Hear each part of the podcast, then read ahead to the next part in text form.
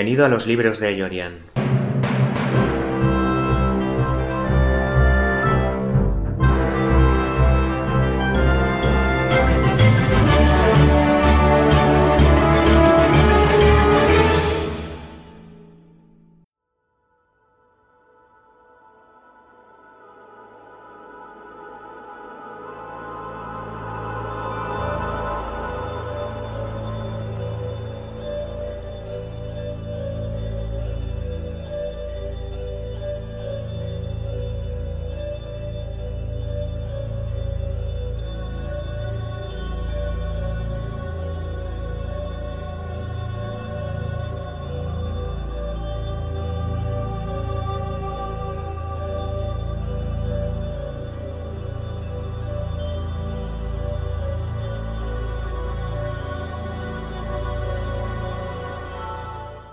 La puerta, de 1987, de Tibor Takacs. En su versión original llamada The Gate. Podemos decir que esta película es un, claro ejemplo, una clara muestra del cine de los 80. Tiene todos los condicionantes de, aquel cine de terror y, para los nostálgicos es maravilloso volver a recuperarla. Yo la he estado viendo para, para el podcast, la verdad, y no sabía que la había visto. Pero sí, sí, eh, debí verla desde muy niño. De hecho, he estado pensando, viéndola, cuántas más películas de terror habré visto, no me acuerdo, porque me acuerdo de bastantes, pero, pero esta la vi de muy niño, muy niño. Y me doy cuenta de que muchos de los terrores infantiles que he tenido están fundamentados en, en cosas que he visto en esta película. Creo que si se hubieran enterado los servicios sociales de, las películas de terror que yo he visto de niño, a una, edad muy corta, a lo mejor mi historia, mi historia habría sido diferente, me habría criado en otro sitio. Pero bueno, es una película para los, los amantes del cine de terror de los 80 y, toda esa fantasía y, poco pocos complejos que tienen ante los directores y las productoras para sacar adelante casi cualquier proyecto es, es maravillosa. Maravilloso volver a recuperarla y descubrir una historia o redescubrirla. Una historia que de terror, la verdad que tiene bien poco para, para un adulto, aunque para un niño es profundamente aterradora, porque estamos hablando de una película, podríamos catalogarla como una especie de terror juvenil. Em, en el mundo de la educación infantil, a que pertenezco yo, profesionalmente, tenemos muy claro que una obra siempre está dirigida a, cuando hablamos de niños, al público que tiene la misma edad o similar que el protagonista. En este caso es igual, el protagonista de esta obra yo creo que debe tener nueve años o diez al sumo y yo creo que es la, la edad a la que va dirigida esta película y la edad en la que esta película puede causar mucho, mucho terror, pero que al mismo tiempo puede digerir determinadas cosas crudas que ocurren en la misma, porque antes yo creo que es demasiado. Es una película cuya estética, ambiente y no sé, eso, ese ambiente ochentero que, que se respira y recuerda otras películas como Amiga Mortal, Los Goonies, Una pandilla alucinante, o El secreto de Joey. Sin embargo, en todos estos títulos que he dicho, todos tienen un, elemento en común y es que los personajes son muy carismáticos. Y, en este caso no. En este caso vemos a un joven Stephen Dorff que, cuyo nivel de actuación en la película para ser un protagonista yo creo que es muy mejorable. De hecho, yo creo que si se hubiera colocado una patata en el escenario a la que se le hubieran pintado cara, ojos y nariz, quizá la patata habría interpretado mejor que, este joven Stephen Dorff. Porque llama mucho la atención, mucho, mucho, mucho, la pésima actuación de este niño que, en ningún momento te permite ponerte en, la película, en la trama y, llegar a creértela ni, ni, por un segundo. Por otra parte, la primera vez que aparece en pantalla, luego ya te vas acostumbrando a su, a su extraño cuerpo. Pero parece un poco... un poco elemento de terror, ¿no? Dentro de, la obra, no sé. Luego lo, vemos crecer y ya vemos que está completamente bien y todo eso, pero, pero en la película es que parece un poco como una especie de, de ghoul o algo así extraño. No sé, algo, algo tiene extraño que no sé muy bien definir qué es. No sé si es que es la cabeza muy grande o las extremidades muy largas, no sé lo que es. O el, pecho muy hinchado, no sé lo que es, pero hay algo que, que no, no parece una, persona normal y, eso ya desde el principio de un aspecto de extrañeza. Eso sumado a su pésima, pésima actuación, su incapacidad de, cambiar la expresividad de su cara. Y, además, en este caso, normalmente solo veo la, versión en inglés, la versión eh, original, pero en este caso he visto la, versión traducida al español. Y, además hay que sumar a todo esto que el doblaje es pésimo, de, el doblaje de la película. Bueno, y con todo esto que llevo dirás, ¿y para qué la ves y la comentas? Bueno, es que también tiene sus cosas buenas esta película. Yo, a pesar de todo lo que he dicho, he disfrutado mucho. Y creo que si te gusta ese cine de los 80 eh, de, terror, esta película te va a gustar mucho. Y más, si tú lo has vivido, y claro, yo es que he vivido esa época, pero además siendo niño he visto las películas de terror juvenil de la época, era lo, máximo que se podía pedir en la vida en su momento. Y ya digamos, para acabar con la parte mala de la película, ahora sí vamos a la parte buena, pero para acabar con esto, vamos a un momento memorable que ocurre en los primeros minutos, cuando, pues, cuando los padres ya dicen que se van a ir de la casa. Eh, ahora, contaré un poco la, trama. Cuando los padres dicen que se van a ir de la casa para el fin de semana, eh, él está así como preocupado porque la hermana no quiere quedarse con él tampoco y tal. Entonces el amigo le dice, ¿por qué quieres, por qué necesitas a alguien? Y es que él quiere tirar un cohete, pero no le dejan los padres, sino con supervisión. Y los padres no van a estar. Y cuando hablo de cohete, en esta película estoy hablando de una réplica de un cohete de estos que van a la luna, ¿vale? Pero es una réplica grande, grande, pues son, son cohetes, lo que lanza este niño son cohetes de medio metro a, a un metro y medio que prende fuego a la mecha y salen disparadoras hasta muy alto, muy alto. Pero no dejan disparar. Y dice, es que desde que, que hice aquel agujero en el techo no me dejan disparar más. Y entonces mira hacia la casa, entonces la cámara enfoca la casa y se ve como una parte del techo que está negra. Pero negra como... Muy... Como algo muy, muy pobremente representativo de lo que podría haber ocurrido, de lo que hubiera ocurrido allí con el cohete pero además llama la atención que desde que ocurriera aquello no se hubiera reparado nunca, sino que se hubiera quedado eso allí, digamos, para servir a esta escena. Entonces eso es memorable en la película como, como algo ya pésimo, pésimo del guion. Que el guion de la película, ya digo que es malo, malo, malo, malo. Eh, el guion lo que se salva un poco es el hecho de que, digamos que su potencial es que en algunos aspectos hace lo mismo que han hecho mm, casi todas las películas de terror de los 80 juvenil.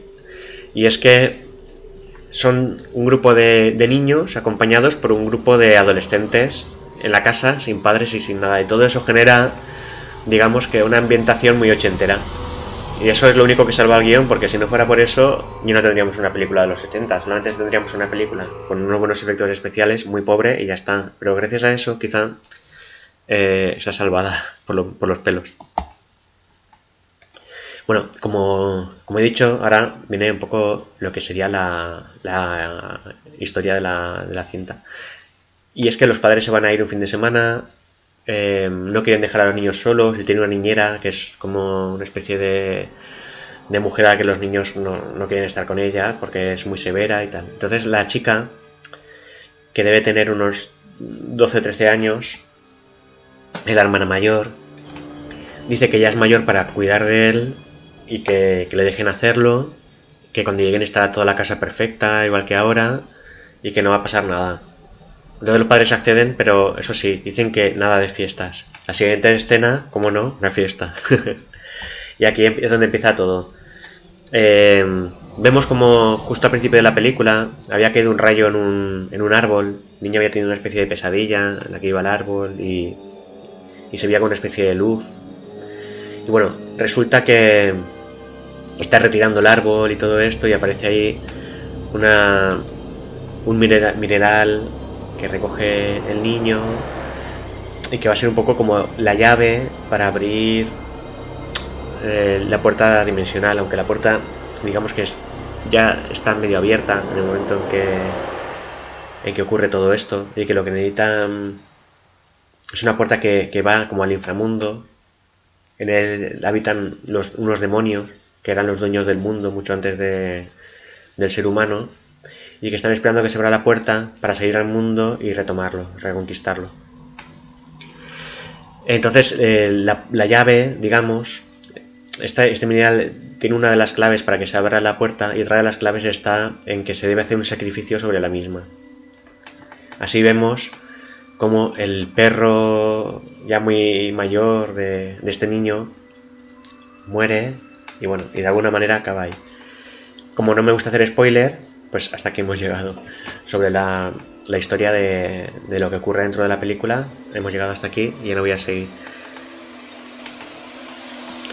Em, tiene algunos aspectos muy, muy interesantes, como he dicho antes, de propio de los 80, que son muy repetitivos en, pues en, en todo el imaginario de aquella época, como ese disco que lo pones del revés, un disco de, música heavy metal que lo pones al revés, hay un mensaje satánico y que ese mensaje da una de las claves para poder librar al mundo de los demonios, cosas así.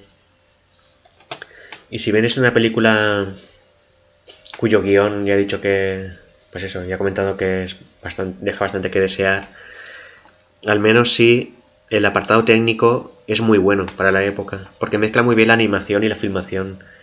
Ver cómo los demonios van moviéndose por ahí por la casa y cómo incluso interactúan con los personajes,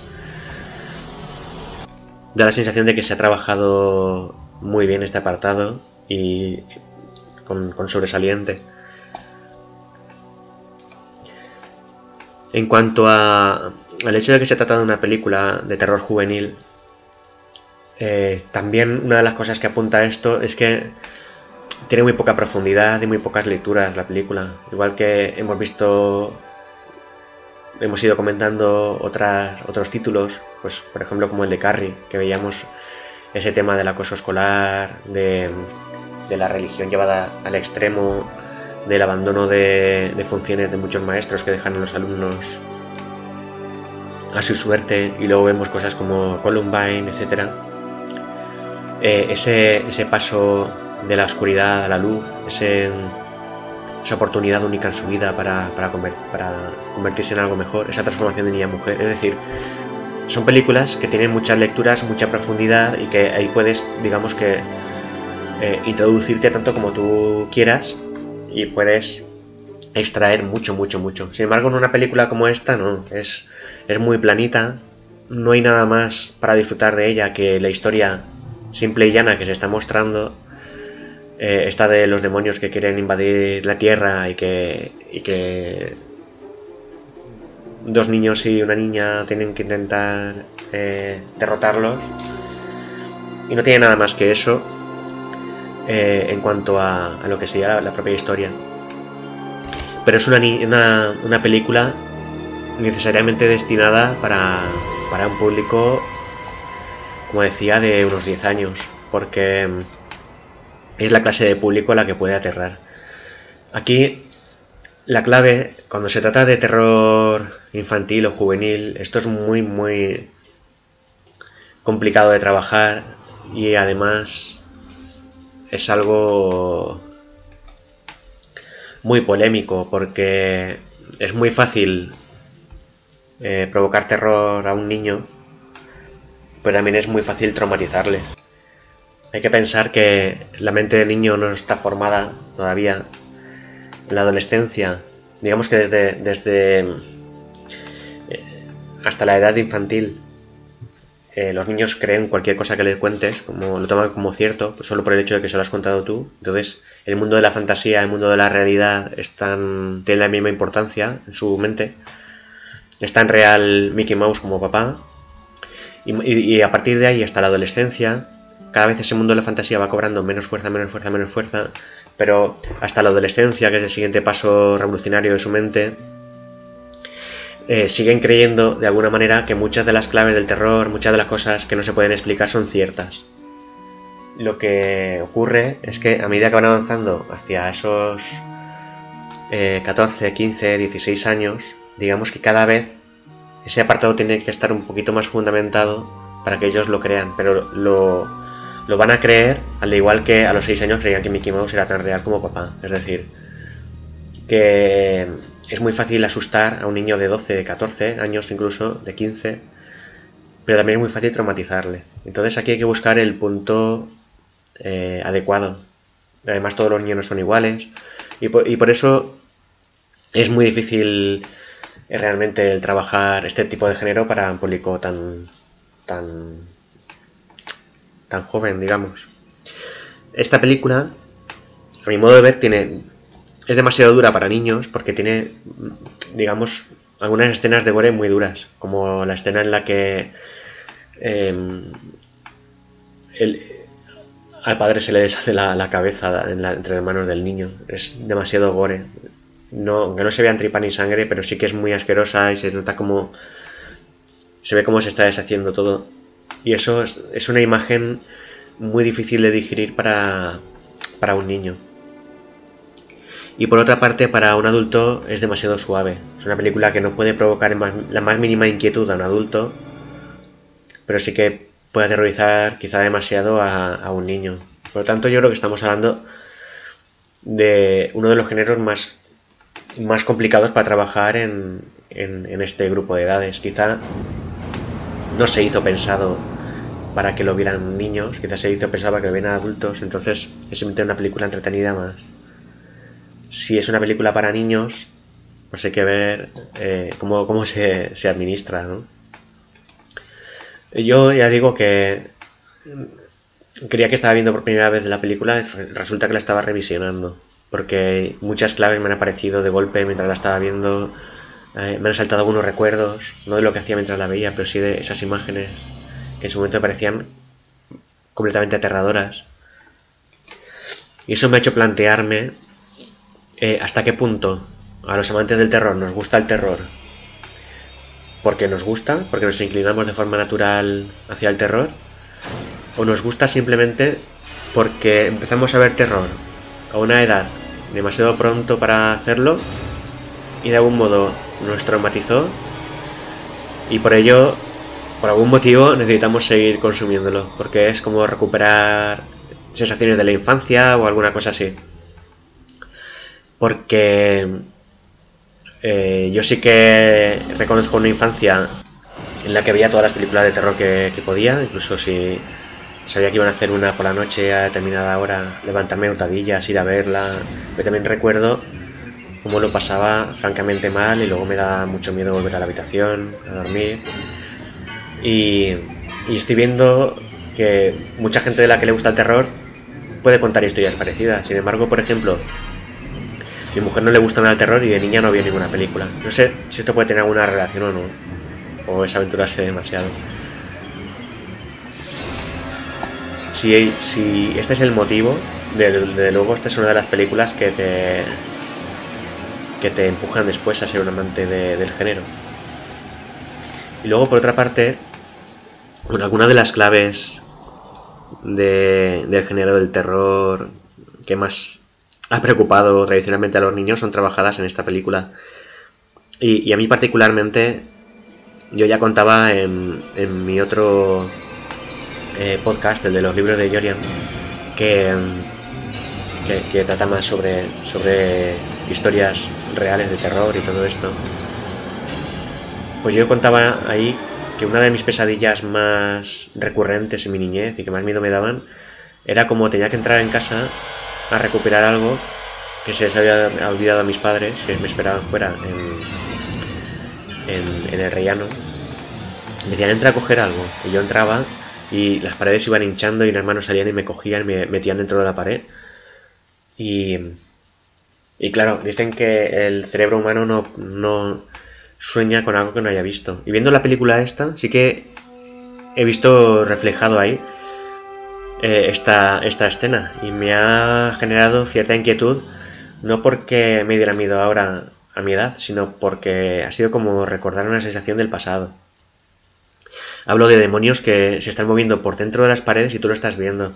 digamos que para formar la escena eh, han sustituido una pared de ladrillo o, o, de con el, con, el botelés en blanco o, o liso, bueno, pero han sustituido la pared por una especie de lona blanca y entonces están los demonios como pasando, rozando esa lona o tocando con las manos. Entonces se ve como esa pared como si fuera flexible y hubiera algo dentro de la pared que quiere salir afuera.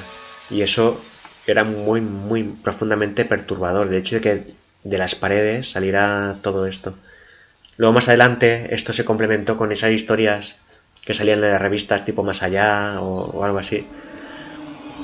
Que hablaba sobre paredes que supuraban sangre, que lloraban sangre. Y todo eso ha sido un caldo de cultivo, el, tema de las paredes. Em, si, vemos algo ya sobre, sobre la realidad, lo de las caras de Belmez, eh, caras que salen eh, dibujadas o esculpidas en la pared y que volvían a echar cemento y volvían a salir, pues digamos que em, son temas de, la, de algún modo de la psicología colectiva, del terror, que todo el mundo reconocemos, que yo creo que empiezan en la infancia y que, están ahí. Y en esta película se trabajan muy bien. Al igual que el hecho de que eso, el mal sale de la pared, pero también del armario y también debajo de la cama. Esa escena en la que sale un brazo monstruoso y te coge el tobillo y luego sale otro. Y ya estás a punto de escapar y de repente sale otro más largo y dices, ay, lo que hay dentro no es un monstruo de dos brazos, es otra cosa peor. Digamos que no ves realmente el, monstruo en sí, pero ves cómo están saliendo miembros de allí y dices, madre mía yo creo que es un poco lo que obligaba luego a, los padres a mirar debajo de la cama, a mirar dentro del armario, eh, antes de acostar a, su hijo, incluyendo lo, de las paredes, que es que a, mí me ha, me ha trastornado, igual que ya lo hizo en su momento. Y nada, como digo, The Gate, eh, La Puerta, no es la película que te vaya a aterrar. Yo le daría en una tabla del 1 al 5 en terror, yo daría un 0 para un adulto. O sea, por debajo de, lo permisible que sea el 1. Sin embargo, para mí como niño, eh, siendo niño, me aterró a un nivel de 5. O sea que es una película que anda ahí, en ese a caballo de una cosa y la otra. Es una, frontera muy, muy complicada. Porque da mucho terror y al mismo tiempo no provoca nada de miedo según quien la vea. Pero de seguro que te va a proporcionar un, un rato muy entretenido. Vas a ver a Stephen Dorff de niño actuando, yo creo que más inexpresivamente que una patata, lo cual no deja de tener su interés. Em, vas a disfrutar de una película ochentera con todos los ingredientes, aunque el guion sea malo, pero vas a ver una animación muy buena, muy buena, eh, y cómo se mezclan esos demonios con las personas y todo eso. Y, solo por, por vivir todo esto, yo creo que vale la pena verla. Así nada, que te recomiendo que dediques un ratito a verla, eh, que sigas la serie, el, el podcast. Espero que hayas disfrutado con este episodio y me despido hasta el siguiente. Adiós.